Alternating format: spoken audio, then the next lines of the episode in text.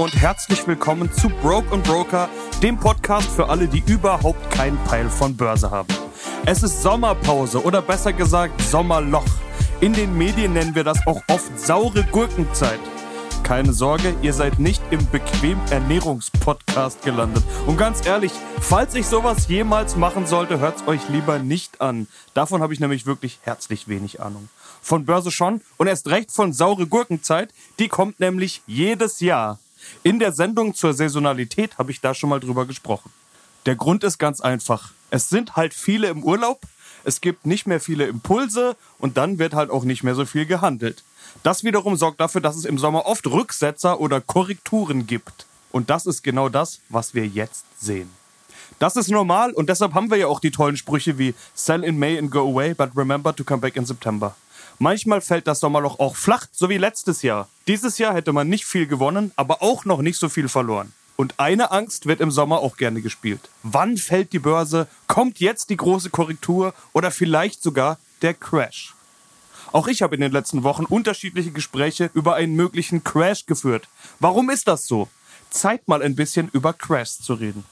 Das Thema Crash hatte ich in Step 11 schon angesprochen. Der Warum fällt die Börse Folge. Am Anfang muss ich hier ein paar Dinge klarstellen. Ich bin kein Crash-Prophet. So nennt man die Kollegen, die einen Haufen Aufmerksamkeit erzeugen und wohl auch einiges an Kohle, indem sie ganz laut brüllen, demnächst kommt der große Crash. Diese Bücher sind in Deutschland unglaubliche Bestseller. Nicht nur unter Börsen- oder Finanzbüchern, sondern ganz generell. Irgendwie wollen die Deutschen genau das. Crash, Krise, Untergang. Hat irgendwie was vom Gaffen beim Autounfall oder Gruselgeschichte. Ein bisschen Spannung rein in die Geldanlage, so aller, hu, meine hart investierte Kohle könnte auf einen Schlag weg sein. Eigentlich ist es noch schlimmer. Es gibt ja mehr Leute, die diese Bücher lesen, als Aktionäre in Deutschland. Manch einer liest also ein Crashbuch, fühlt sich dann bestätigt, Aktien gleich gefährlich, bald Crash, dann alles weg. Also alle Leute, die investieren, gleich dumm, ich mit meinem Geld unterm Kopfkissen gleich klug. Dass es so nicht ist, habe ich euch in der Inflationsfolge ja schon erzählt. Und klar, wenn irgendwann mal der große Knall kommt, dann ist es natürlich cooler, wenn man sein Geld nicht im Aktienmarkt hat, sondern unterm Kopfkissen. Da wird es ja zumindest nur durch die Inflation weniger, nicht durch einen rasanten Crash. Aber eins sage ich euch auch, wenn unser fucking System zusammenbricht, inklusive Bürgerkrieg, Weltenbrand und Währungsverfall, haben wir ganz andere Sorgen, als wo der fucking DAX steht. So viel nur dazu. Ich bin weit entfernt davon, ein Crash-Prophet zu sein. Wer sich hier also eine richtig schön gruselige Crash-Folge erwartet, der hat halt einfach mal Pech gehabt. Aber die Gefahr von Crashs ist real. Ja, es gibt immer mal wieder Crashs und jeder Crash-Prophet wird beim nächsten Crash wieder sagen, ha, sag ich doch. Aber die Vögel bringen dazu jedes Jahr ein neues Buch raus. Es gibt nicht jedes Jahr so einen Crash. Hat bisschen was von einer kaputten Uhr, die ja auch zweimal am Tag die richtige Uhrzeit anzeigt. Ja, jeder, der jetzt sagt, dass der nächste Crash kommt, hat irgendwann mal recht. Die wichtige Frage muss aber sein, wann, warum und wie stark. Schauen wir in die Geschichte. Der letzte Crash ist etwas über ein Jahr her. Er war rein in DAX oder Dow Jones Punkten gemessen einer der stärksten Crashs aller Zeiten. Auf jeden Fall war er der kürzeste Crash aller Zeiten. Es ging steil bergab und dann steil bergauf. Inzwischen wieder auf neue Allzeithochs, also höher als je zuvor. Das muss man sich immer vor Augen halten. Im Crash muss man eigentlich sagen, so günstig wird es so schnell nicht wieder. Vielleicht sogar nie wieder. Aber das soll hier gar nicht Thema sein. Der Auslöser 2020 war ein Black Swan, ein externer Schock, nämlich die Corona-Pandemie. Das konnte beim besten Willen keiner voraussagen, auch nicht die Crash-Propheten. Die haben sich zwar danach gefeiert, weil sie sagen, ha, Crash habe ich doch gesagt, aber sorry, Bro, einen Pandemieschock hat keiner von euch vorausgesagt. Nichts von eurem Blablabla ist eingetreten. Der Euro ist nicht gescheitert, das System ist nicht zusammengebrochen und Bürgerkrieg oder Weltkrieg gibt's auch nicht. Also feiert euch nicht für Scheiße, die euch nicht zusteht, ihr Fake-Ass Motherfuckers. Crashs sind selten in der Geschichte, also ein echter Kursverfall von 35% oder mehr. Aber ausgelöst durch Black Swans sind sie wirklich selten. Sonst wären es ja keine so überraschenden Schocks für die Börse. Sowas passiert einfach normalerweise nicht. Ich war eigentlich geneigt, mal wieder den überstrapazierten Tupac-Vergleich zu benutzen und zu sagen, das ist wie der Tupac-Mord. Passiert plötzlich und alles ist anders. Aber ganz ehrlich, in den 90ern lag das ja in der Luft, dass bald einer umgelegt wird. Dass es Pac und Biggie getroffen hat, war vielleicht etwas übertrieben, aber so war es halt. Hat keiner gesagt, damit konnte man nicht rechnen. Bei Corona war es anders. Das kam ja eigentlich aus dem Nichts. Aber selbst da will ich ein bisschen relativieren. Schon im Januar hat dieses Virus China lahmgelegt. Bald gab es die ersten Fälle in Deutschland bei Autozulieferer Webasto. Das war am 27. Januar. Und trotzdem waren sich alle irgendwie einig, dass das schon von alleine regelt. Vogelgrippe, Rinderwahn oder was wir sonst so hatten. But na, den Rest der Story brauche ich hier jetzt nicht aufzuwärmen. Dafür sind wir noch zu abgefuckt von den Folgen. Man hätte also vorsichtig schon mal anfangen können, seine Schäfchen ins Trockene zu bringen, wie der Börsianer immer so schön sagt. Aber der DAX war gerade endlich mal wieder auf einen neuen Rekord geklettert und es lag Bullenmarkt in der Luft. Wir alle waren mal wieder zu gierig. Und als es dann gekracht hat im März, wollten viele es nicht wahrhaben. Und dann wollten alle in Panik durch die gleiche Tür. Hauptsache raus hier. Dann passiert das, was ich schon mal beschrieben habe. Die Bass nährt die Bass. The trend is your friend gilt halt auch nach unten. Da ist der Trend also nicht dein Friend, sondern eher dein Feind. Es sei denn, du gehörst zu denen, die den Markt geschortet haben. Man hätte Anfang 2020 vorbereitet sein können oder zumindest reagieren. Das ist alles, was ich dazu sagen will. Manchmal kann man aber auch nicht reagieren. Echte Black Swans kommen wirklich aus dem Nichts. 9-11 zum Beispiel. Wer das vorher wusste, der sollte lieber mal vom CIA überwacht werden. Oder arbeitet er vielleicht sogar beim CIA? Egal, das ist jetzt wirklich eine andere Diskussion. Als herkömmlicher Anleger hat einen das auf jeden Fall kalt erwischt. Und man konnte nichts machen. Gar nichts. Muss man dann vorbereitet sein, also immer vorbereitet sein auf den nächsten Crash? Das ist ja das, was die Crash-Propheten propagieren. Natürlich sieht optimale Vorbereitung dann so aus, dass du deren vorkaufst oder deren Dienstleistung und Beratung in Anspruch nimmst. Selbstverständlich für einen ganzen Haufen Kohle.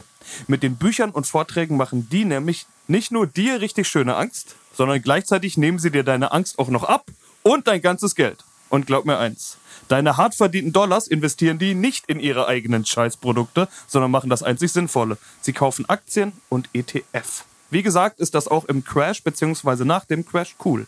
Dafür braucht man aber Cash. Wer all sein Geld im Markt hat, kann eigentlich nur zuschauen, wie es abwärts geht oder halt mit Minus verkaufen. Machen übrigens viel zu viele. Ich halte mich hier mit Empfehlungen ja echt zurück, aber eins traue ich mich zu sagen. Wenn der Markt fällt und fällt, irgendwann mit Minus auszusteigen, ist nicht cool. Lieber bisschen Cash an der Seite haben und nachkaufen. Buy the dip nennt man das gilt übrigens nur für den Markt im Ganzen, also für Indizes. Bei einzelnen Aktien kann man sich am Dip auch tot kaufen.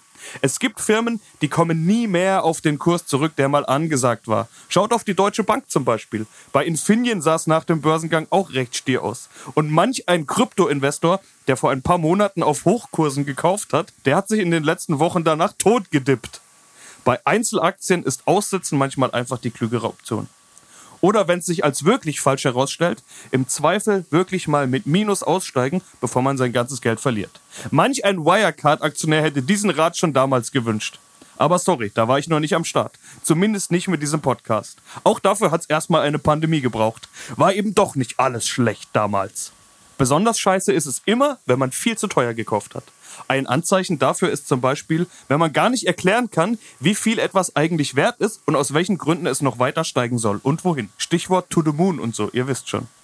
Wenn es ganz blöd kommt, dann ist man nämlich in einer Blase. Damit meine ich nicht eure blöde Filterbubble, aus der bewegt ihr euch ja mit diesem Podcast zumindest schon mal ein Stückchen heraus. Damit sind Spekulationsblasen gemeint. Also dass für ein Asset, also eine Anlageklasse, immer mehr und noch mehr gezahlt wird. Nicht weil etwas immer mehr wert wird, sondern weil der Spekulant erwartet, dass es bald eben noch mehr wert sein wird und er es für mehr Geld verkaufen kann. Das funktioniert so lange gut, solange sich immer noch jemand findet, der bereit ist, für deine Assets noch mehr Geld auszugeben. Das wird er vermutlich auch nur tun, weil er wiederum glaubt, dass sich bald wieder irgendein Vollidiot findet, der es ihm abkauft. Wenn sich irgendwann kein Vollidiot mehr findet, dann machen Blasen das, was sie immer tun. Egal ob wir Luftblasen, Kaugummiblasen oder Spekulationsblasen meinen. Sie platzen. Das muss nicht immer passieren und das muss auch nicht immer einen Crash am gesamten Kapitalmarkt nach sich ziehen. Aber es kann sehr gut sein, dass genau das passiert. Eine der bekanntesten Blasen, eine der ersten Spekulationsblasen überhaupt und auch allgemein als Grund für den ersten Börsencrash der Geschichte anerkannt, ist die Tulpenblase in Holland. Das war im Jahr 1637 und das Spekulationsobjekt waren tatsächlich Tulpen bzw. Tulpenzwiebeln. Die Niederländer waren damals mehr oder weniger die Kings der Welt. Seemacht und Alleinherrscher im Welthandel. Der Konkurrent Hanse war im Niedergang, der Wettbewerber Großbritannien sollte erst Ende des 17. Jahrhunderts so richtig an den Start kommen. Ich mache ja mehr als genug Exkursionen in diesem Podcast, aber den historischen Abriss zum goldenen Jahrhundert der Niederlande lasse ich hier jetzt echt mal raus. Wen es wirklich interessiert, fahrt nach Amsterdam, pafft euch einen rein, checkt die Museen aus. Auf jeden Fall waren die Holländer damals nicht nur wirtschaftlich abartig erfolgreich, sondern dementsprechend auch verdammt rich. Und wie alle Neureichen suchen die sich dann Statussymbole, um sich gegenseitig zu übertrumpfen. Damals waren es eben nicht lächerliche, übermäßig teure bunte Gucci-Anzüge, sondern lächerliche, übermäßig teure bunte Tulpen. Wer was auf sich hielt, der hatte Tulpen. Und zwar nicht nur irgendwelche, sondern die bunten, die guten, den guten Stoff, die seltenen. Und er konnte natürlich auch noch einen Haufen Knowledge dazu droppen. Wie bei jeder Scheiße, für die sich Neureiche mit zu viel Money interessieren, sind auch hier die Preise kräftig angestiegen. Die Züchter, Gärtner und Händler witterten ein Geschäft. Denn klar, wer sich die richtig teuren Dinger leisten konnte, der musste ja ganz besonders rich und erfolgreich sein. Ideales Statussymbol. Der geile Scheiß waren somit dann nicht mehr nur die Tulpen selbst, sondern die Tulpenzwiebeln, aus denen dann mal Tulpen entstehen würden. Es entwickelte sich ein Markt, auf dem es vogelwild zuging. Man konnte am Terminmarkt Tulpen kaufen, die noch unter der Erde waren oder nicht mal das. Es wurde auf Preise von Tulpenzwiebeln spekuliert, die noch irgendwo auf hoher See unterwegs waren. Alles schön belegt mit entsprechenden Wertpapieren. Den ersten Wertpapieren in der Form, by the way. Im Prinzip Leerverkäufe und Optionsscheine, ähnlich wie es auch heute noch gibt. Und auch heute noch ist das ganz schön heißes Spekulantenzeug. Teufelszeug, wie manch einer sagt. Zeitweise kostete eine einzige Tulpenzwiebel mehr als eine Stadtvilla in Amsterdam. Zum Vergleich. Angeblich kosteten drei Zwiebeln der teuersten Tulpe aller Zeiten 1637 30.000 Gulden. Das Durchschnittseinkommen in den Niederlanden lag laut Wikipedia damals bei 150 Gulden die teuersten Häuser in einer Amsterdamer Gracht kosteten 10.000 Gulden. Eine Tulpenzwiebel für eine Amsterdamer Stadtvilla. Und dann kommt die euch bekannte FOMO ins Spiel. Fear of Missing Out. Die Leute haben angefangen, sich Kohle zu leihen und auf Pump auf die Preise von Zukunftstulpenzwiebeln zu spekulieren. Dummerweise wurde von immer und immer höheren Preisen ausgegangen. Bald gab es die ersten Auktionen, auf denen keine einzige Tulpe zum erwarteten Preis verkauft werden konnte. Es folgte eine Kettenreaktion. Der Wert der Tulpen fiel um 95 Prozent. Blöderweise hatten viele Händler aber vorab Kontrakte abgeschlossen, Stichwort Terminmarkt, und mussten die Tulpen dann eben zu viel höheren Preisen kaufen, als sie sie jemals verkaufen konnten. Das Ganze mit geliehenem Geld. Diese Kredite konnten sie im Leben nicht bedienen. Die Händler gehen pleite, die Banken gehen pleite, die Börse und die Wirtschaft sind am Arsch. Bald war es sogar vorbei mit Hollands Vormachtstellung.